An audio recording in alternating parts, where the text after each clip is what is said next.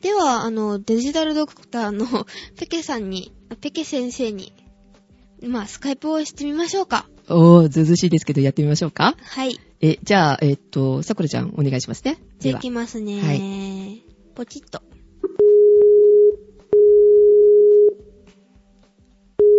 はいはい。はい、えーと、こんばんは。えっ、と、はいさくらでこんばんすは。はい。あ、さくらさん、お久しぶり。元気ですかはーい、 元気してましたよ。よかったよかった。はい。今日はどうしたんですかえ、まあなんかちょっと聞きたいことがあったんで、いいですかあ、はい。わかりました。なんでしょうジェシカです。はじめまして。突ペケ然。です。あ、はじめまして。あの、桜のお友達なんですけれども、はいはいはいはい。 実はですね、今、収録をしておりまして、ポッドキャストをやってるのは、はいはいあの、桜がやってるのはご存知ですよね。どうもはい、聞いてますが。ははいい。。 それ今収録中なんですよ。はい。で、で、あのーちょっと質問が、あって、ずうずうしくはいスカイプさせていただいたんですけども、今お時はいは間い大丈夫でしょうか、大丈夫ですよ。お、やってた。はい。で、あの、電子カルテかとかについてなんですけど、はい。また難しい話を。えっと、はいじゃあいきなりですけど、あの、病院間のやっぱり連携っていうのは難しいんですかねそういった取り組みってまあーはいだはいはい試みでは、まあないんですかうん、あのー例えば、この間、例えば、あの、銀行間で連携しようとしたときにトラブルになったっていうのはああったでしょ。あ、ありました覚えね。てますはい。あのー銀行って言ったらお金と名前ぐらいのやり取りだけですよね。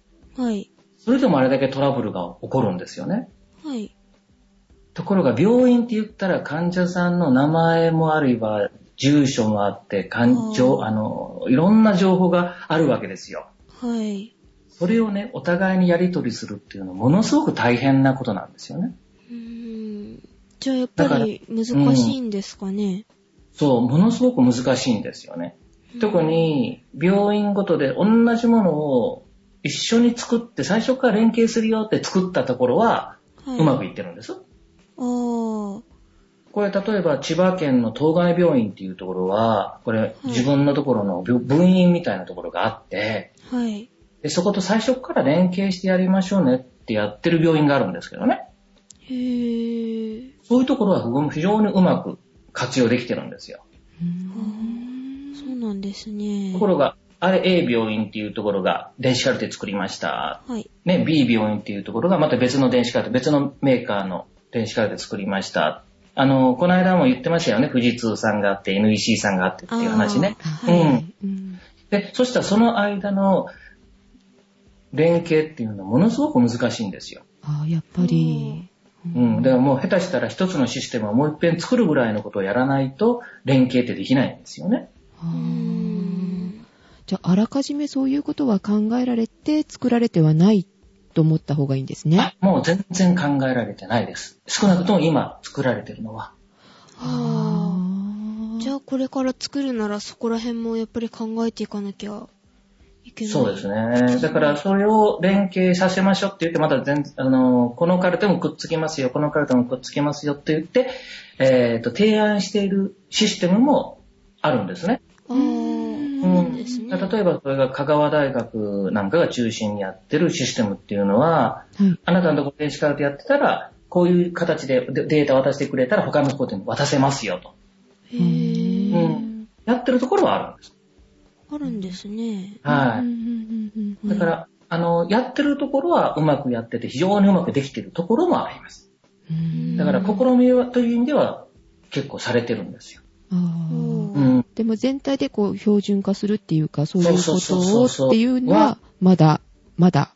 まあ、まだですね。えーもしそれをうん指揮を取るとしたら、どこが指揮を取るべきなんでしょうかねえ。だから、うまくやってる、いくいってるところは、えー行政と医師会と、はい。それとうん病院が、まあ、一体化って一緒にやりましょうってやってるところはうまくいってます。あおーー でも、例えば、うちの病院だけがやりますよってやると、その病院とあんまり仲の良くないところは、うん何協力しないといけないのになりますでしょあーうん。で、これが標準ですよって国が特に決めてるわけでもないので、うんうんうんじゃあ温度取りはやっぱりあの国の方がした方がみんなこう従いやすいってところですかね。うん。だからそこが一番逆にむ一番難しいところかもしれない。あうん難い。しいですね。うんではう、んじゃあ、あの、質問二つ目。はいはい。えっと、病院情報システムの、あの、導入の費用についてなんですけど、はい。あの、はい、私の調べでは、一章あたりが100万円で、はい。で、この一章をゼシカさん は、あの、ワンフロアじゃないのかなって言ってたんですけ ど、あの、ネットできとますからか、ね。ネットとか辞書で、まあ、意味調べたんですけど、はいはうい。ん、なんか面積単位、うん、あーとかなんかはいわかんなくて。そうなんだよ ね。これもう、あの、医療をやってる人なら多分そんな難しい言葉ではないんだけれどもう、ん。床っていう床って書いて、病床、病気の病に床、病床なんですね。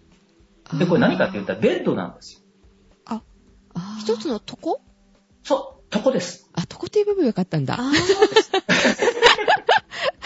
あ、じゃあ前回嘘つきました。すいません、リスナーの皆様、みフたいロアな。じゃないの ね。フロアじゃなくて、ベッドです。ああ、そうなんですえーよ。すごいかかる。そうですよね。それもだから考えたんですよ。人ベッドかなってちょっとは思ったんですけど、そうなると人ベッドって普通の、その、大きい病院を想像すると、すごいお金かかるじゃないですかう。んそうですね。で、100万円っていうのはね、僕らからすると安いです。え、えそうなんでこすれでかも安いんですか安いです。あの、僕の昔経験したところでは、あの、一生あたり300万。 ?3 倍、3倍。 3倍。 200万から300万って一時よく言われてたんですよね。ああ、そうなんですでね。、今、だいぶちょっとずつ下がってきてて、はいまあ100万円が今一番安いところぐらいかなっていうイメージですね。ああ、それはやっぱり、あの、ソソフトとか、そういう機材とかっていうのが普及してきて、ちょっとコストが下がってきた、売る側のっていうことなんでしょうか。というよりは、はい。あの、昔は、あの、まだまだシステムができてなかったから、はうい。ん。その、い一つの病院で電子カルト入れるって言ったらそこで開発してたんですよね。ああ、そうなんですか。そうう。でも、例えばそのある病院に一つコンピュータールームができて、そこにずーっと業者さんが、もう2、3人ずっと張り付きでずーっとプログラムを作ってるみたいな、うわぁ。ああ、そういうう。ような状態だったんですよ。あああ、それは高くつきますね。そうそうそうそう。で、今、その、そうじゃなくて一生、い一生100万円とかいうのは、まあ出来合いのものを、うん。まあシステムとして納入しましょうと。うんうんうんうんになってきたので、まあ少し安くなってきたああ、そういうことと。とでいすうかこ。とですね。はい、わかりましーた。はい。えだから、あの、入院がない病院であれば、もっと安いのもあったりして、うんうんうん個人のお医者さんがね、うん自分の診療所で使いたいカルテ、みたいな形で、あコツコツずっと作ってたのを、うん。はい。皆さんどうぞ使ってくださいとかでやってるのがあったりしてえ、ー。で、そういうんだと、それこそ、あの、導入にソフト代15万円、うん。年間5万円、みたいなね、それは安そういうよ。いうな、その、診療所、だから入院がないところがね、はいはい。だとそういうようなものもあったりすああ、そうなんでする。ね。うんうーんーでは、じゃあ、あの、質問3つ目。はい。えっと、最近の病院経営っていうのは難しいって聞いてるんですけど、かなり費用がかかるようなんですけどね、あそうですの、ね電子カルテ導入によって、あの、倒産するような危険っていうか、まあ、危機はない今んでねす、おかね。金かかるの分かりましたもんね。はい。だ何か百万っらて、その倒産しそうな病院とか、お金がもったいないという病院は、い電子カルト入れないです。え、国からの補助とかもないんです か補助がないです。ああ、ないんですね。。はいい。で、今、電子カルテを入れることによって、あのーこれ、病院のお金ってどこから入るって、わかりますえー、どこで稼いでるか。うーん。患者さんから窓口で払いますよね。桜田さんなんかが病院に行ってもね。はあ、はい、そうですね。うん。そのお金。でも、それって全額じゃないですよね。えっ、と、あれ、保険会社とかそうそうそう。保険組合ですよね。うーん。保険で、例えば3割負担って言ってますよね。ああ、はい。うんうんうんうん。で、残りが保険組合からお金が来るんですよね。はい。例えば病院にかかった時に。うんじゃあ、電子カルテを入れた病院と、入れてない病院とで、そこに差があるかどうか。うんで、ほとんどこれ差がなくて、うん一回診療たする、一回というか、一回の患者さん、まあ一入院のあたりで30円。えー30円えーそんな。で、それも、その、電子レセコンレセプトコンピューターね。はい。はい。うん。あの、診療報酬をす計算するコンピューターが入ってたりしてれば、電子カルテになくてもいいよというような、の中でも1項目に電子カルテっていう言葉があるだけうーで、ん。だから電子カルテを入れることによっての儲けをつながることっていうのは基本的にはないんですよ。だから、国の方は入れなさい入れなさいって言ってるけれども、うん。あの、入れてない病院もいっぱいあります。あーそうなんですね。うん。だから神のカルテでやってる病院ってのはたくさん、まだまだいっぱいあるんですよね。うーんうん。じゃあ、あの、国っていうのは、あの、レセコン導入により、医療費の、あの、削減されることを狙ってるって言われてますよね。はいはいあはのい。私の知識は、新聞やネット情報なので、まあ、確かな、あの、統計情報じゃないんですけど、うんあの、地方の、あの、個人病院や診療所は、まあ、今でさえ経営が苦しいと聞いてますし、また、あの、やはりこういう地方の病院では、あの、患者に対して必要以上に薬出すとかで、なんか利益を受けてるっていううのもん、そんなイメージがあるうね。聞いてるんですけ ど、うん。うん、全般的な病院の経営状態や、まあ、不要な処方についての現状を、あの、まあ、知ってたら、ちょっと教えてください。はいはいはい。まあ、あのーまず経営が本当に苦しいっていうのは今本当にね、その今いろんなところで言われてる通り、その通りなんだけれども、はい。そのなぜまず経営が苦しいかって言ったら、さっきね、ちょっとあの診療報酬のね、話をしましたけども、はい。ある病気で、ある治療をして、患者さんに薬を出したり、こんな治療、検査をしてってやりますよね。はい。これは全部、その診療報酬っていうでっかい電話、あの、帳みたいな中に、うん何をやったらいくらですよって全部決まってるんですよ。へー。だから、基本的には同じクラスの病院で、ある A 病院にかかって同じ薬を出してもらっても、B 病院にかかっても、まるっきり同じ金額のはずなんですね。はい。はい。もうで、これはもう全国い一律なんですよ。うんうんだから、じゃあ、たくさん患者さんからお金をもらおうとするとどうするかっていうと、たくさん薬を出すとか、たくさん検査をするとか、うーんしないともらえないんですよね。そうですね。はういんうんで、だけども、じゃあそれがチェック断然されてないかって言ったら、その、これだけの患者さんにこういう病気で、これだけの薬出したましたよっていうのを保険組合に請求するわけですよね。うんはいそしたら保険組合はそれチェックするんですよ。うんで今、今でもちゃんとかなりうるさくチェックされてるので、あーはよっぽどね、たくさんの薬出してたりとか、検査とかね、それ削られるんですね。あ出しすぎだよって言って。あ、そうなんですかんそうそうそうそうそう。へーだからね、そんなに、ちょっとむ、確かに昔はかなりそれが甘かったところもあってええ、たくさん検査をしたりとか、はいたくさん、あの、薬出したっていうのは結構あったんだけれども、はい。はい。もう最近はそれ非常に難しくなってます。ああ、そうなんですじね。ゃあはいうんえ、じゃあ、レセコン導入っていうのは、医療費削減にはつながらないってことですかあんまり。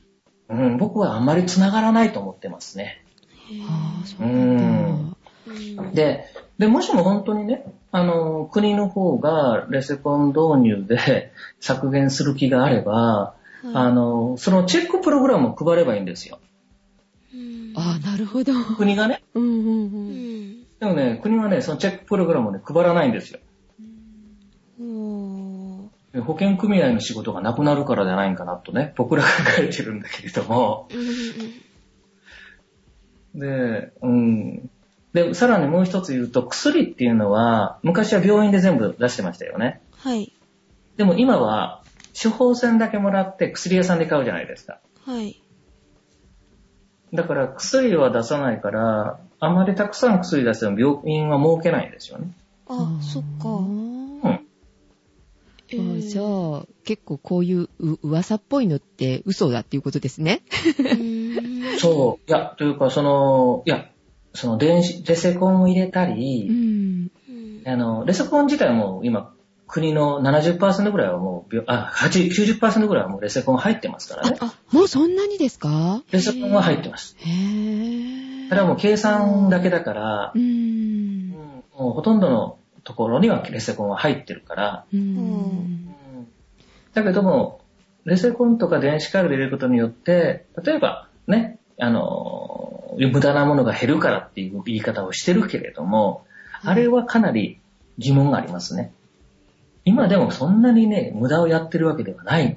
うんう。うんうん難しいですね、なんか。じゃあ、あと残りのあの10%普及しないのは、なぜでしょうかそれほどたくさんの、だからレセコンもやっぱお金かかるわけですよ。はい。はい。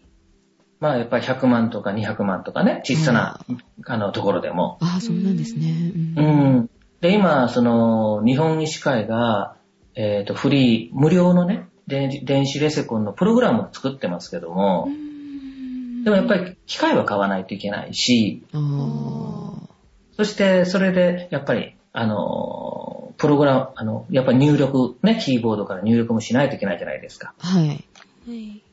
でも、今までコンピューターなんか使ってなくて、そろばんと、ね、ノートと紙でやってる人たちが、ええじゃあそれを急に入れるか。あー、そっか。で、それも、ね、例えばおじいちゃんとか、医者っていうのはね、定年、まあ、開業してから定年がないので、うんうんうんうん時々80歳のおじいちゃんが病院やってますよとか、あー90歳のやってますよとか、新聞とかでもあるじゃないですか。。はい、ありますね。ありますよね。はい。で、その人たちが半分趣味みたいに1日10人ぐらいの患者さんとお話ししてという話ありますよあね。りますね。うん。そういうところが、じゃあ電子レセプンにしなさいよって言ってやると思いますかうんちょっと無理がありますよね。でしょやっぱりもしかしたら、そこら辺のあの、おじいちゃんおばあちゃん先生だったら、パソコンすら持ってないかもしれないし。そうそうそうそうそうそう。だってそれで必要ないんですもん。はうい。んですうね。うんそろばんあればいいみたいな。そうそうそうそう。で、でノートで出せばね。うんはいうんあで、実際にはもう田舎に行くと結構そういう病院っていうのはたくさんあってあ、ー今国の方が2011年からうん必ず電子状態で出しなさいよっていうことをあ強制しようとしてるんですよね。ね。はういんうんで、そしてそうするともうそんなことされするぐらいだったらもう医者辞めるよって言ってるお医者さんがいいるぐらい。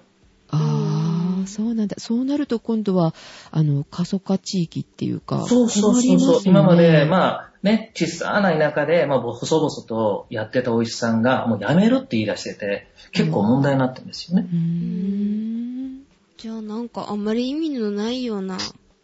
そのうねん、全部っていうのはちょっと考えないといけないのかもしれませんね。そうそうですそよう。ねうーん。あー確かにね、その、電子化することと、をうまくやることによって非常にうまくいってる例もあるんですよ。うん例えば韓国なんて今すごくうまくいってるんですね、それね。あ、どんな風にですか韓国は、もう、日本の、その保険の診療のをモデルにして、それをいいとこだけ取って、で、うんもう電子レセコンを、もう電子的に、で、レセ、あのーその請求なんかも全部電子電子的でやりましょうって言って、非常に標準的なものを作っちゃったんですよね。へーそうすると、もう本当に出すチェックなんかもプログラムなんかも出てるから、自分のところでももう、ね、引っかからないようにチェックもするし、で、出すのも簡単だし、っていうことになってるんですよ。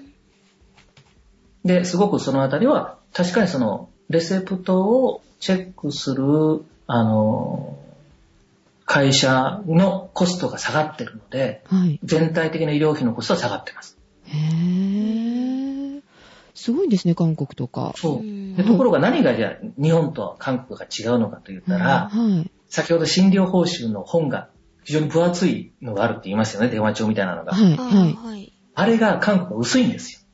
え非常にシンプルなんです。あー細かく分かれてない。細かく分かれてない。あだから薬を例えば1錠出したらいくらですよ。で、これを2錠出したら、それが倍になるんじゃなくて、例えばそれが1.5倍ですよとか、うーん で、それがまた地方によって微妙に違ってたりとか、うんうんで、この条件とこの条件とこの条件の時にはこれは請求できるけれども、この条件とこの条件の時はダメですよとかっていうような、その例外とか、はい。そういうのものすごく複雑なんですよね。日本の場合。え、なんで日本はそんな風になったんですかでこれはもしかしたら日本医師会も悪いのかもしれないけれど、まあ、こう、こう、こういう風にやったらいいよねとかいうのが、どんどんどんどん希望がいろいろあー盛り込まれて、で、それに付け加えて付け加えてって言ってやってたので、ものすごく複雑になってるんですよ。ああーちょっと法律みたい ですね。そうそうそう。いや、まさに法律ですもんね。あー、なるとほど。で、そこが非常に複雑なので、うん電子化するのもめんどくさいし、あーで、すごいシンプルになってないしという。そうなんですね。ね。うんじゃあ、あの、本日最後の、まあ、質問で、まあ、はい今週の目玉なんですけど、はい。えっと、もう一つ、ちょっといいでしょうか。はい、いいですよ。多分リスナーさんは気になる話題だと思うんですけど、あのーウェブ上にある電子化、あ電子カルテ化についてなんですけど、うんえっと、アメリカでは1年以上前から、あの、ヘルス2.0などと呼ばれる、あの、うん PHR って、あの、パーソナルヘルスレコードっていう、あの、はいはいはい個人向けの、あの、健康医療情報提供サービスが進んでますよね。うん。あー、うん Google ヘルスとかあ、ってやつそうそう。まあ、有名なのがそれですね、Google ヘルス。まあ、他にも、あの、AOL のレボリューションヘルスとか、マイクロソフトの、まあ、ヘルスボルトだっけとか、うんまあ、中でも、あの、IBM の、あの、仮想世界の、あの、セカンドライフだっけセカンドライフの中うんうんに、うんあの、バーチャルの病院があって、あの、はいは病院内の診療データとか、なんか、薬局での薬剤データとか、まあ、かん、ん検査機関検査機関での、あの、なんか CT とか MRI とかの検査データとも、なんか連動できるだけでなく、へーまあなんかいろいろまえ、それあ、ごちゃ IBM? ごちゃ。はい、IBM のセカンドライへフーうんうんで知ってますかうねん。あ、あの、ペケ先生ご存知ですか僕もそこまで詳しくはちょっと知らなかったですね。うん、そういうやりたいなみたいな話はしたことはありますけど。ああ、そうなん だ。へえ。うんそれはなんかちょっと面白いなと思ったんですけど、はいはいはいまあ、はい。もちろん、あの、ウェブ上での、あの、共有情報なので、セキュリティとか、まあ、プライバシー問題はあると思うんですけうどん、まあ、それらが守られている上での、まあ、せ質問です。はいはいはい。ここれからなんだ。 これから質問なんだ。まあ、それは置いといてう、ん。あの、きっと日本では、あの、政府が進めるとしても、電子カルテ化は、まあ、閉じられたシステム、まあ、あの、病院内とか、あの、うん医療関係機関内とか、うんまあ、で、うんこう、患者も、まあ、共有可能な、うんまあ、あの、医療情報電子化を、うん、日本の医療界でどのように考えられていますかうん、まあ、ペケ先生聞あいの、て。今、まさにそういうのを電子カルテのゴール、うん。目標としては、みんな考えてます。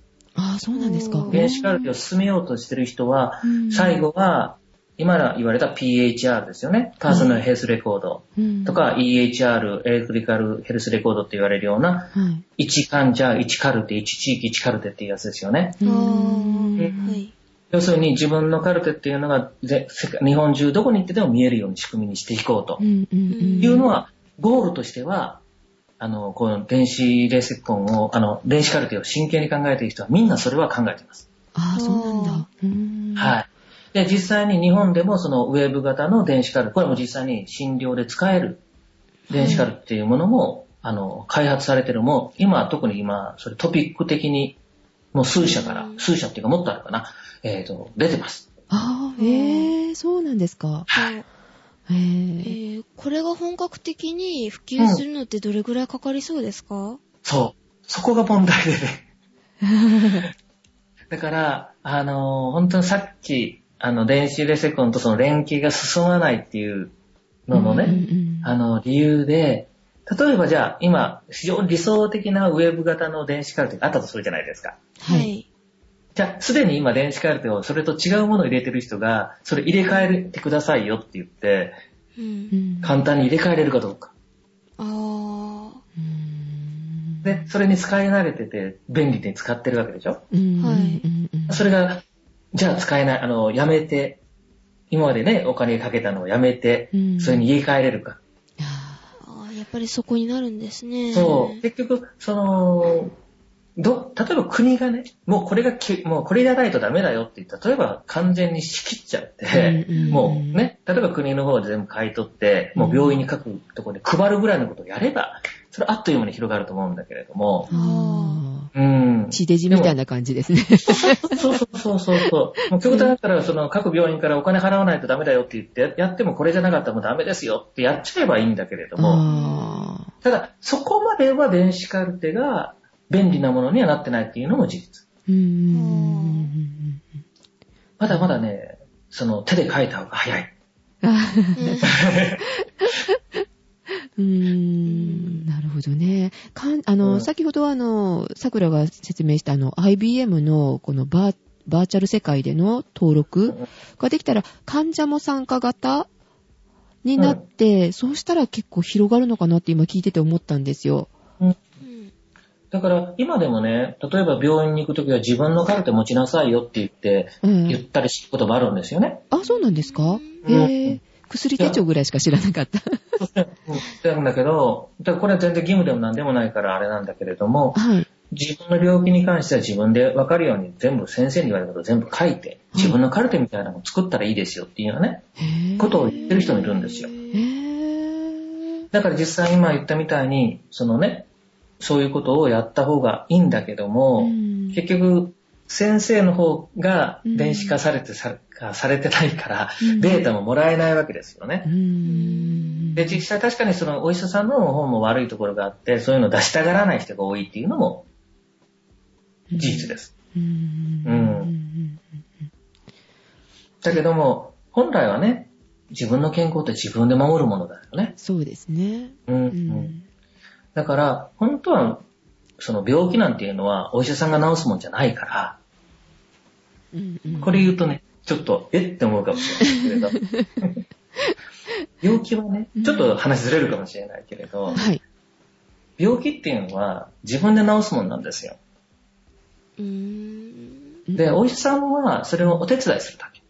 あ、そっか。そう。自分の治療能力で治さないとあ、自絶然治対治癒らなだいこ。と。うんうん薬もそうですもんね、だって。そう。薬もそれを手助けするおだ手け。伝い。うんお手伝い。うんうんうん。だから、同じ病気で同じような状態でも患者さんが自分で治るんだと思う人の方が随分早く治ります。へえ、やっぱりあの気持ち次第なんですね。気持ち次第です。うん。うんうん。病は気からって。そうああ、なるほど。だから、まあ、ちょっと話違うかもしれないけれど、うん自分の健康を自分で守るって意味合いでは、本当にね、自分のデータっていうのはちゃんと自分で持って、うんで、先生、このデータなんで見てくださいっていうような形で、うんね、見てもらえると、う。うんん。本当はどこでもね、できるわけですよね。うん。はいうんだからこれは実は電子化されなくたってできる話かもし れない。ああ、そうですね。ううんん。まあ、面白く使えるかなって感じですかね、IBM のはね。遊び感覚ぐらい。そうそうそうう。んだから体重なんかはね、あのー自分一人でやってもなかなかあれだけども、うんみんなでね、あの、寄せ合ってやっていくと、頑張ってできるよねとかね。ああ、あーダイエット、ダイエット。あ、ジェシカ向きだ。あ、ありますよ。体重計とかの血圧計とか、そんなデータとかも。うん。あのー IBM のやつはい IBM のの。それをね、取り入れたら結構参加しやすいかもしれないね。そうそうそうそうそうですねうん。。じゃあ、あの、ま、あの、ちょっとあんまり関係ないんですけど、えっと、最後に質問 あれ最後のさ最後。最後、最後じゃなかったもうあの、最後の最後。はい。